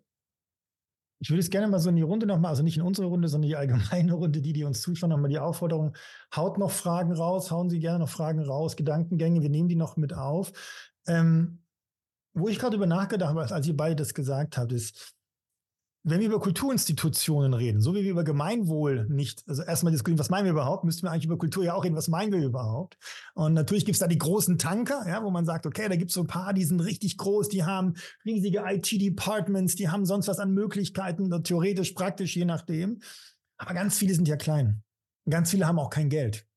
Ja, und ganz viele erleben, glaube ich, auf der anderen Seite, ich glaube, ich habe einige Kultur, äh, auch Kulturschaffende einfach erlebt in den letzten Monaten. Das sind welche, da, die, die Bandbreite ist riesig von radikaler Ablehnung solcher Technologien ja, ähm, ähm, ähm, mit unterschiedlichen Gründen, angefangen von, das ist nicht mehr menschlich, über die Frage, die nehmen uns alles weg, ja, äh, und so weiter und so fort, bis hin zu totaler Offenheit und Euphorie, die sagen, wow, ich kann jetzt nochmal komplett neu, ja, und es ist ähm, teilweise auch nicht nur Heilsversprechen getrieben, sondern teilweise haben die sich damit beschäftigt, haben in, für sich selber etwas da drin gefunden, wo sie sagen, wow, damit könnte ich ja das und das machen oder so weiter.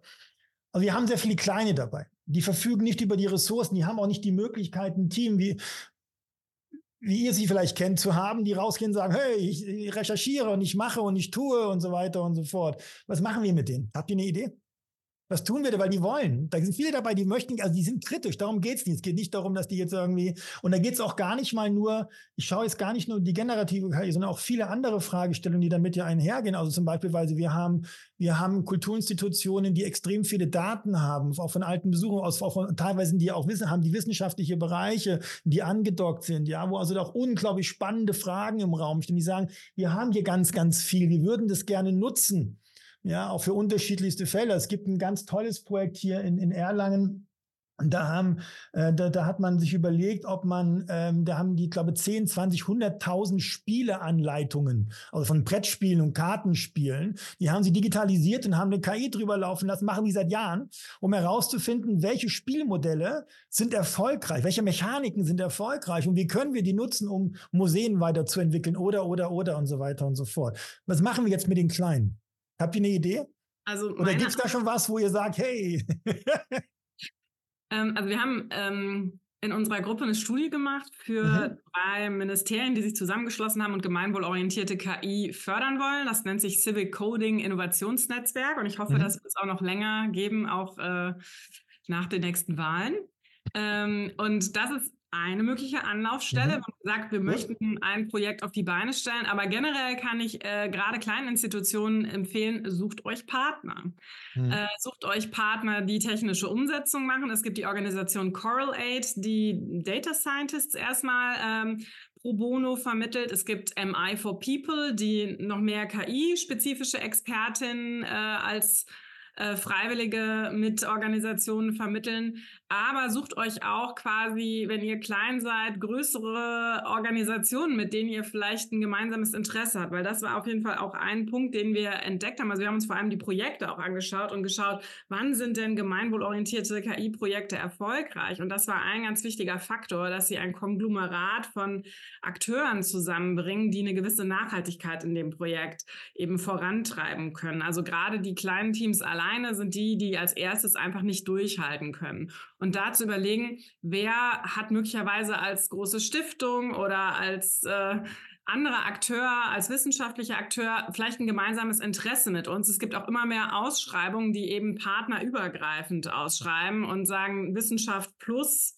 Kultur oder was auch immer sollte sich bewerben. Äh, nach sowas würde ich Ausschau halten, weil ich glaube, man muss ja nicht alles Wissen immer ähm, in der eigenen Organisation haben, aber sich vielleicht stetige Partner suchen, damit man mhm. nicht jetzt auch so äh, dann so völlig temporär auch nur äh, ja. sich ein Projekt umsetzen lässt und damit geht dann auch das Wissen wieder, sondern sich stetige Partnerschaften suchen wäre ein wichtiger Punkt. Aber äh, eine Sache wollte ich noch ganz kurz sagen, das hat Anne eben vielleicht so ein bisschen angetriggert. Eine Debatte, die, auf die wir noch gar nicht gekommen sind, ist mhm. die Tatsache, dass ganz viele der großen Modelle, um zu existieren, erstmal alles ja. in Inhalten und damit ja. auch alle Inhalte der Kulturindustrie einfach ja. mal genommen haben. Ja. Ähm, und äh, das natürlich auch zu Recht äh, einen großen Unmut erzeugt und auch eine ja. gewisse Angst, wie denn in Zukunft mit der Hoheit über ja auch irgendwo äh, Inhalte und irgendwie auch der, der, dem, dem, der Lebensgrundlage von Kreativen umgegangen wird. Und,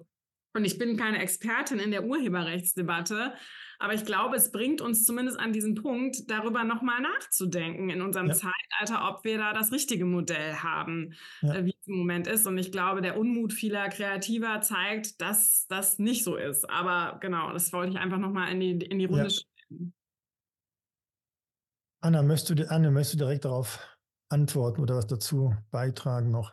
Ja, ich würde nur noch ergänzen, also einerseits kann, sollte man sich, glaube ich, themenzentriert, so wie Theresa schon gesagt hat, äh, KooperationspartnerInnen suchen, aber ich glaube auch, ähm, wenn wir dieses Local, Community-Based ernst nehmen wollen, dann würde es auch in die Stadtgesellschaft äh, mhm. hineinwirken bedeuten. Und auch da gibt es oft, ähm, auch in, in kleineren äh, Städten, netzpolitisch aktive oder auch digitalpolitisch aktive oder auch PraktikerInnen, die ähm, auch einen gewissen Idealismus äh, bei der Sache dabei haben und eben dieses Verständnis Daten als Gemeinwohl und wie können wir es auch als Gemeinwohl einsetzen. Da steckt super viel Potenzial drin. Das bringt mich zu meinem Punkt vom Anfang nochmal, dass wir sagen, ähm, da muss ich die Leute da gar nicht hinbringen, sondern wenn ja. ich von, dieser, von diesem lokalen Problem aus starte und es Menschen gibt, die mit Expertise reingehen, dann können da ganz tolle Sachen entstehen. Und dann reden wir auch gar nicht so sehr über Ressourcenverbrauch und diese ganzen Geschichten. Ne? Also ich mhm. kann auch ich kann auch ähm, auf dem Computer irgendwie ein KI-Modell trainieren und das hat ähm, keinen sonderlich großen äh, Ressourcenverbrauch dann. Aber diese diese Potenziale zu erkennen ähm, und umzusetzen, da braucht es wirklich, glaube ich, die Kooperation ähm, verschiedener, verschiedener Interessensgruppen oder auch ähm, Expertise von verschiedenen mhm. Expertisen. Ja, das ist eines der großen Themen schon seit Jahren, seit 20, 30 Jahren im Kultursektor. Vernetzung, Vernetzung, Vernetzung, interdisziplinäre Vernetzung und so weiter und so fort. Das ist ein großes Thema, ein Thema, das nicht aufhört, aktuell zu sein, wo sich bei der Kultursektor noch dran arbeitet. Ähm, zum Thema Urheberrecht, ja, das ist, ähm, ähm, das ist wirklich eine riesengroße Thematik. Und es ist eine riesengroße Thematik, die, glaube ich, auch dazu führt, dass wir in, in vielen Bereichen keine Akzeptanz dieser Themen haben, ja, also diese Technologien auch haben, weil natürlich, das geht nicht. Du kannst nicht das, diesem Modell machen, wie es gemacht worden ist. Leider ist es ja nicht zum ersten Mal der Fall gewesen. Es ist ja nicht so, dass man jetzt sagen könnte, na gut, das haben die jetzt, oh, das ist Zufall passiert, sondern es ist eher ein Standardmodell, um an Daten ranzukommen, dass man sich erstmal nimmt, wo man sie irgendwoher kriegen kann. Ähm, und leider haben wir auch keine Modelle entwickelt, die in der Lage sind, das vernünftig dann zu machen. Die, die, die Dinge sind jetzt getrainiert. Ja, das ist jetzt gemacht worden. Das ist jetzt nicht mehr, du kriegst es ja schlecht in irgendeiner Form wieder raus. Man hätte vielleicht da Rahmenbedingungen schaffen müssen. Es gibt, das will ich noch für alle, die das gerade lesen, auch für euch, aber auch für alle, die das gerade so mitbekommen, ähm, natürlich auch durch die Blogbeiträge, also dieses Projekt, ähm, ähm, ähm dieses Projekt besteht, ja nicht nur aus diesen Future Talks, dieses Programm, sondern es besteht auch aus den Zukunftswerkstätten und auch aus den Blogbeiträgen zu ganz vielen Teilelementen zu dem Thema. Und da gibt es auch einen zum Thema Urheberrecht, der da durchaus, der da durchaus spannend ist ähm, und den man sich auch nochmal an, anlesen kann und dann von dort aus vielleicht auch nochmal sich so erweitern kann. Jetzt seid ihr ja in diesen Themen ganz tief drin, beschäftigt euch die ganze Zeit damit und so weiter. jetzt mal so ein bisschen böse gefragt, was denkt ihr? Wird das gut ausgehen? also, oder gehen wir mal einen Schritt weiter. Wird es gut ausgehen? Und dann eine Frage hinten dran. Ähm, eine Frage hinten dran. Ähm, ihr redet ja ganz oft davon, zu Recht, ja, diese, diese Marktmacht, diese Macht von diesen Konzernen, die das umsetzen können. Wäre es eine Option gewesen, dass man, so wie man ja auch mal versucht hat, eine Europäer zu bauen, also die hat man gebaut, aber ähm, ne, dass man vielleicht gesagt hätte aus europäischer Sicht, wir bauen ein offenes Modell, alle Länder legen sich zusammen, jeder gibt da zwei, drei, vier Milliarden, wir bauen das einfach mal mit den Universitäten, alles in Open Source, alles in Trim und Dran und versuchen auf dem Level mitzuspielen, bringen unsere Kulturinstitutionen dazu und äh, anderen ihre Daten nicht woanders abzugeben, sondern bei uns abzugeben etc. BP. Wäre das was oder ist es völlig illusorisch? Also es wird ja gemacht. Ähm, es sind ganz viele Initiativen auf dem mhm. Weg. Ähm, erstens europäische KI zu entwickeln, äh, was mir da, ich bin eigentlich optimistisch, damit sollte ich vielleicht anfangen, ähm, weil wir, ich glaube, ja, weil wir, ich glaube doch schon, ich, oder meine Hoffnung ist, dass wir relativ viel aus dieser ganzen Plattformdiskussion, die wir seit 25 Jahren eigentlich führen, ähm, und äh, Marktmacht von digitalen Unternehmen doch vielleicht einiges gelernt haben in Europa und wir haben es geschafft, jetzt die KI-Verordnung auf den Weg zu bringen vor den Wahlen. Was jetzt nach den Europawahlen passiert, äh, da werden wir einen Rechtsdruck erleben und da weiß ich nicht, wie viel äh, innovative Regulatorik wir dann tatsächlich noch auf den Weg bringen werden. Mhm. Aber ich glaube, dass wir relativ viel verstanden haben, was Marktdynamiken angeht, die wir dann teilweise eben jetzt auf den KI-Markt übertragen können. Mhm. Was mir Sorgen macht, ist eben dieses Effizienznarrativ, äh, was extrem dominant ist und ja. ein Wunschdenken mit Blick auf KI und eine Projektion, was KI alles leisten kann und ähm, man häufig wenig Gehör findet ähm, mit kritischen Perspektiven und auch die Gefahren, das bringt mich nochmal zum Erfahrbarmachen und der Rolle von Kulturpolitik vielleicht dabei, ähm, der, der, das Erfahrbarmachen der negativen Auswirkungen bei Automatisierung ist extrem schwierig. Ähm, und das ist, glaube ich, ein großes Problem bei der Dekonstruktion dieser Narrative. Andererseits ähm, gibt, es, gibt es ganz viele tolle Initiativen. Es gibt die Förderung auch durch Bundesministerien, die Theresa schon angesprochen hat. Das heißt, ähm, ja, an sich bin ich zwiegespalten, äh, Tendenz hm. hoffnungsvoll, weil es gibt eben tolle Initiativen, aber mhm. ähm, andererseits müssen wir auch aufpassen.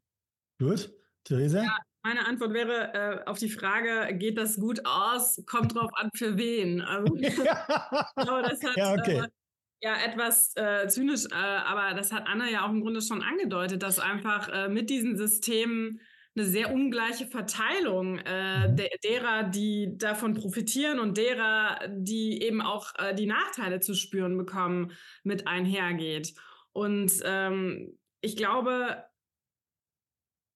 im Moment äh, sind wir schon noch stark auf dieser Welle, dass wir die Möglichkeiten der, dieser Systeme massiv überschätzen. Und ich hoffe, dass wir das schaffen, eben auch durch die kritischen Stimmen, die hoffentlich lauter und vielfältiger werden und immer involvierter werden, äh, im Grunde so eine Verschiebung der Debatte äh, hinzubekommen, ähm, ja, welche Mechanismen wir gesellschaftlich brauchen, um gesellschaftliche Interessen im Grunde wieder in die Debatte zu bringen und auch den rein wirtschaftlichen Interessen entgegenzusetzen. Mhm. Ähm, und also so ganz optimistisch bin ich an manchen Stellen nicht, wo man sieht, dass eben auch schon existierende Gesetze nicht besonders gut eingehalten werden. Ja. Äh, und ich glaube, da müssen wir uns noch mehr Mechanismen als den einen AI-Act überlegen, äh, um sie wirklich in die Tat umzusetzen. Also ich glaube, da gibt es schon noch sehr viel zu tun.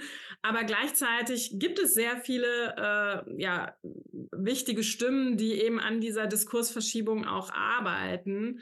Und ja, ich glaube, es erfordert auch noch einiges an Durchhalten. Ähm, ja, und ich glaube, da muss, es muss einfach äh, auch noch eine globalere Perspektive eingenommen werden, mhm. weil äh, die ganze Entwicklung derzeit lädt schon äh, dazu ein, sich mit der Nutzung zufriedenzustellen und eben nicht so sehr hinter die Kulissen ja. zu blicken. Und ich glaube, das darf auch ein Kultursektor nicht durchgehen lassen. Vielleicht müsste er sogar das aufnehmen, ne? Vielleicht müsste er so genau, genau diese Thematiken auch aufnehmen. Also gerade in dem, in dem, vielleicht müsste es auch irgendwann so ein, eine Art Qualitätsstempel von Kulturinstitutionen und, und, und, und euch von mir aus als qualitativ hochwertig akzeptiert, wenn bestimmte Parameter, wenn bestimmte äh, Dinge eingetreten sind. Und dann könnte man diese Art und Weise so vielleicht sagen, okay, dann nutze ich das. Das ist dann so ein bisschen die Frage, was wir in anderen Bereichen im, im, im, ja auch haben, ähm, ähm, wo wir dann Qualitätssiegel haben in irgendeiner Form. Ob die sich durchsetzen, weiß ich nicht. Ob das funktioniert, ob die Menschen dann sagen, das will ich aber eher haben, ist eine große Frage. Das werden wir sehen. Ich habe, wir sind jetzt fast am Ende. Ist eigentlich sehr schade, weil ich glaube noch 5000 Fragen, die ich mir die ganze Zeit aufschreibe. Also jeder eurer Sätze erzeugt wieder 15 andere Fragen. Ähm, ich würde euch gerne die Frage stellen, auch wenn die gemein ist vielleicht, ähm, wenn ihr drei Dinge den Kulturinstitutionen mitgeben könntet.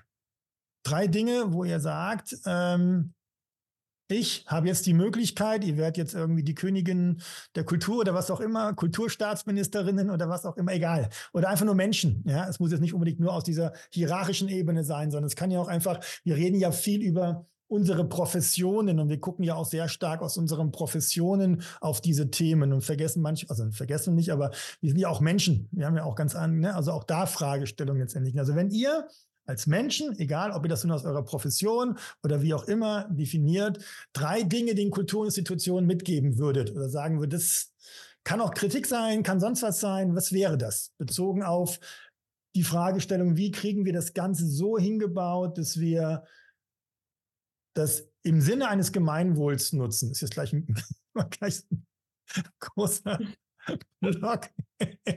Was würdet ihr sagen? Wer möchte? Soll ich mal anfangen? Ich fange ja, bitte. mit dem ersten. Naja, also ich, ich, ich wiederhole mich, glaube ich. Äh, sorry Gut. dafür. Aber also ich glaube, das Wichtige ist tatsächlich erfahrbar machen. Ähm, mhm. Was ist eigentlich KI und Automatisierung und was bedeutet das für das mhm. Gemeinwohl und für mich als äh, Teil ähm, eines Gemeinwohls?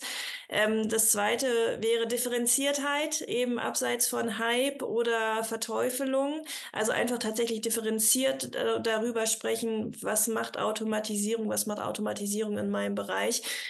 Ähm, will ich das nutzen, sollte ich das nutzen oder ähm, kann ich es einfach für mich auch ablehnen, weil mhm. Ähm, äh, ich habe nicht die, das Potenzial da, oder ich sehe nicht das Potenzial dafür. Jetzt habe ich Erfahrbarmachung, ähm, äh, halb. Und ähm, ja, tatsächlich, ähm, das glaube ich mir jetzt aber nochmal von Theresa zurück, äh, die globale Perspektive, aber das bedeutet auch historische Kontinuität, weil ähm, die Debatten, die wir führen, die werden auch gar nicht durch Digitalgesetzgebung adressiert, sondern beispielsweise durch das Lieferkettengesetz. Ja, also wir haben eine Ausbeutung äh, von Menschen und Ressourcen seit Jahrzehnten im Bereich der Digitalisierung. Und es interessiert niemanden, ähm, platt gesagt. Ähm, Ne, also ich glaube, da müssen wir auch nicht immer KI als etwas ganz Neues betrachten, sondern einfach aufzeigen, wir haben bestehende Ungerechtigkeiten, die hätten wir immer schon adressieren müssen und sie werden vielleicht durch KI jetzt nochmal skaliert. Ja. ja. ich danke dir, dass du angefangen hast, Anne, weil ich habe ein bisschen gebraucht, weil ich finde die Frage überhaupt nicht einfach. Also ähm, ich bin ein ganz großer Fan äh, aller möglichen Kulturinstitutionen und ich glaube, gerade in der Zeit, in der wir in der wir jetzt sind, mit in dieser sehr verschachtelten Krisensituation, in der sich unsere Gesellschaft äh, befindet, dass gerade die Kultur ein riesiges Potenzial hat, uns zu helfen, dabei nicht den Mut zu verlieren und nicht den Kompass zu verlieren.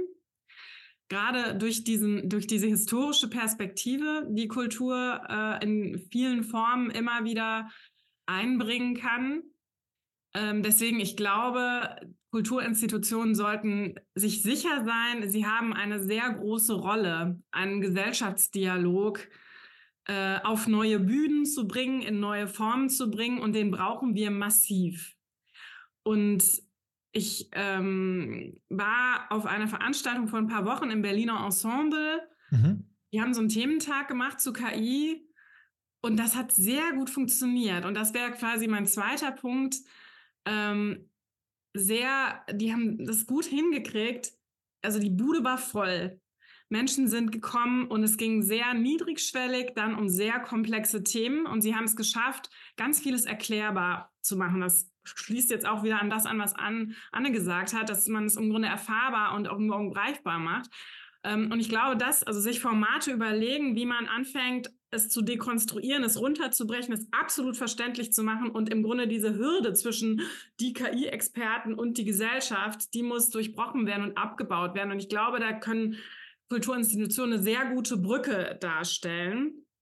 Und last but not least, glaube ich, dass Kulturinstitutionen sehr gut darin sind, Menschen immer wieder vorzuhalten, was ist denn eigentlich die Debatte über das Menschsein daran. Und da, die führen wir im Grunde im Austausch mit technologischer Entwicklung kontinuierlich.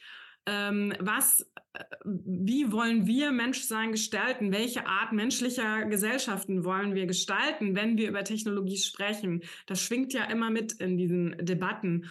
Und äh, da kann ich mir keine besseren Institutionen als eben Kulturinstitutionen in all ihren Facetten vorstellen, um diese Debatte auf den Punkt zu bringen und eben damit wieder auch Menschen aus einer anderen Richtung in diese Probleme einzuführen. So deswegen, ich glaube, das ähm, wären meine drei Punkte, wo äh, ich hoffentlich auch das adressiere, ähm, was, also was ich eben auch an Kulturinstitutionen so wichtig äh, finde und so schätze, weil sie das eben ja. können. Ähm, und deswegen, ja, ähm, da eben auch eine ganz große Rolle spielen, glaube ich, in den nächsten Jahren. Ich danke euch beiden. Es waren schon wieder 90 Minuten. Es geht so schnell. Ich danke euch beiden herzlich dafür, dass ich auch solche Fragen stellen konnte, dass ihr wirklich tolle Antworten gegeben habt. Vielen Dank für all die anderen Dinge, die ihr gesagt habt. Ich hoffe, dass alle, die das gesehen haben, sich das Ganze auch weiter angucken. Ähm, Im März kommt der nächste Future Talk schon zum Thema kreative Aushandlungsprozesse. Ähm, wir haben ganz viel vor uns. Ich finde es so faszinierend. Äh, äh, da hätte ich jetzt gar nicht dran gedacht. Anne, an dich nochmal super, danke. John Dewey, schon lange, lange nicht mehr da. Hat doch damals wirklich was entwickelt, was anscheinend ähm, ähm, ja immer noch Geldigkeit hat. Und ich glaube auch, was wir, glaube mitnehmen konnten heute ist, Kulturinstitutionen müssen wahrscheinlich nicht die Lösungen für diese Probleme bringen, aber sie können die Räume sein, wo man sie erfahrbar machen kann, wo man sie vielleicht auch ausdiskutieren, aushandeln kann. Vielleicht auch in einem geschützten Raum, vielleicht auch in einem Raum, der es uns ermöglicht, ähm, auch die Unterschiedlichkeit unserer Sichtweisen zusammenzubringen ohne eine äh, äh, übertriebene Euphorie oder eine übertriebene Ablehnung, wie ihr es gerade gesagt habt. Ähm, es gibt tausend Fragestellungen und natürlich müssen wir, die wir KI nutzen, egal im Kultursektor oder überall anders, eben auch die vielleicht eine Art Gerechtigkeitsfrage stellen. Dann könnten wir jetzt hingehen und sagen, John Dewey, können wir jetzt zu John Rawls gehen und so weiter und so fort. Ähm, ich danke euch beiden. Ich hoffe, dass diese Diskussion weitergeht. Ich hoffe, dass ihr diese Diskussionen weiterführen werdet, dass ihr auch weiter so agieren werdet, wie ihr agiert, weil das, glaube ich, extrem wichtig ist und ähm, hoffe sehr, dass wir im Kontakt bleiben. Das ist ganz persönlich, weil ich es einfach spannend finde, mich mit euch auszutauschen. Ich wünsche euch für eure Arbeit, dass ihr das Ewigkeiten weitermachen dürft, so ihr es wollt, oder eben auch alles andere machen wollt, was ihr wollt, völlig okay. Dankeschön. Offen, vielen, vielen lieben Dank. Auf jeden Fall. ist ein Schade, aber auch nicht das einfachste Feld. Und ansonsten bitte unbedingt das Kartenspiel, ja, das Kartenspiel, alle Kulturinstitutionen das Kartenspiel kaufen, das Kartenspiel ja. äh, nicht kaufen, besorgen. Ja, bestellen. ja, äh, nur eine, ein Hinweis. Ich kriege immer Ärger von meinem Institut, weil wir haben, wir drucken die und die sind so schnell weg gewesen. Wir brauchen wieder ein bisschen, um nachzudrucken. Alles Deswegen, gut. Wenn das nicht sofort kommt, seien Sie nicht enttäuscht. Wir versuchen da alles, aber es überwältigt uns ein bisschen bisschen. Äh, ja, und ansonsten würde ich euch den Vorschlag machen, Thema Vernetzung. Ich meine das ganz ernst. Also meine Frau leitet hier die Zentralbibliothek in Nürnberg. Wir können das gerne hier mal testen. Mal was passiert, wenn man das in der Bibliothek. Es sind Massen an Bibliotheken. Da ist ein wunderbarer Zugang zu allen möglichen unterschiedlichen ähm, Altersklassen und Gesellschaftsbereichen. Vielleicht wäre das auch eine Idee. Das müsst ihr dann nicht, da müsst ihr nicht drei Milliarden drucken. Keine Sorge, das wird man dann anders lösen. Tausendfachen Dank auch an die QPOG, dass wir das machen können, dass wir das diskutieren dürfen, dass diese Themen auch auf das Tableau kommen. Ich sehe auch schon überall Danke, danke, danke geschrieben im Chat. Dankeschön, vielen Dank und bis bald. Danke für die Einladung.